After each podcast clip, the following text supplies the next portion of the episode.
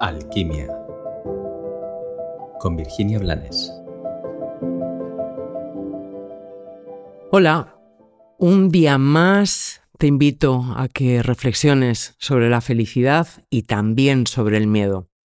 Un día más vamos a hablar de esos dos temazos. El otro día, eh, con unos amigos, hablábamos, o yo les preguntaba directamente, porque estoy, estoy preguntándole a la gente si es feliz, lo primero, la respuesta te digo que en general es a ratos, a veces. Unos me dicen en general sí, otros me dicen en general no, pero tengo mis momentos.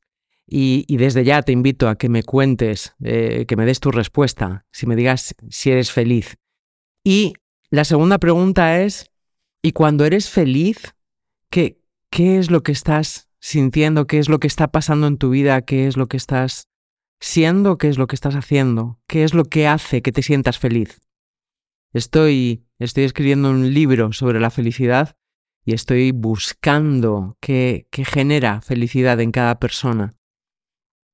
Como te decía, estaba comiendo con unos amigos y les, les hice estas dos preguntas a todos ellos y nos pusimos a reflexionar porque me resulta muy interesante hay cosas como, pues no sé, como, como la salud, como un accidente, como que, tengas un accidente, ¿vale?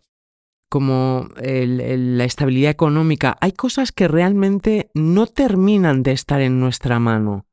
Porque yo me puedo cuidar físicamente y aún así, por mm, determinados mm, movimientos emocionales, inconscientes o mentales, manifestar enfermedades que tienen que ver con mi herencia biológica o con la contaminación energética o ambiental. Con lo cual, sobre todo si eso se manifiesta desde mi inconsciente, está en mi mano hasta cierto punto, pero luego hay otras cosas que sí están en mi mano.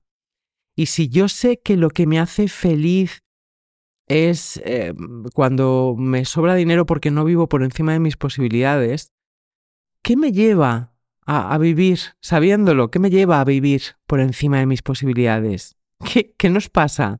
Es como si nuestra alma tuviera muy claro el propósito de la felicidad y la plenitud y nuestra mente o nuestras células hubieran heredado una información de boicot que nos lleva a hacer justo aquello que nos hace infelices en lugar de a promover y a manifestar la felicidad.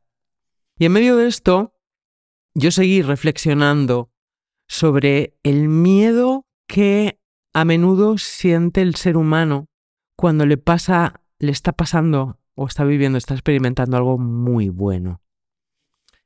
Y ese miedo te puede llevar, eh, en, general, a la gente la lleva a negar, a decir, no, esto no puede ser tan bueno, esto no puede estar pasando, o a, desde el enroque mental en el miedo, dejar de gozar lo que sí es real, lo que sí está pasando.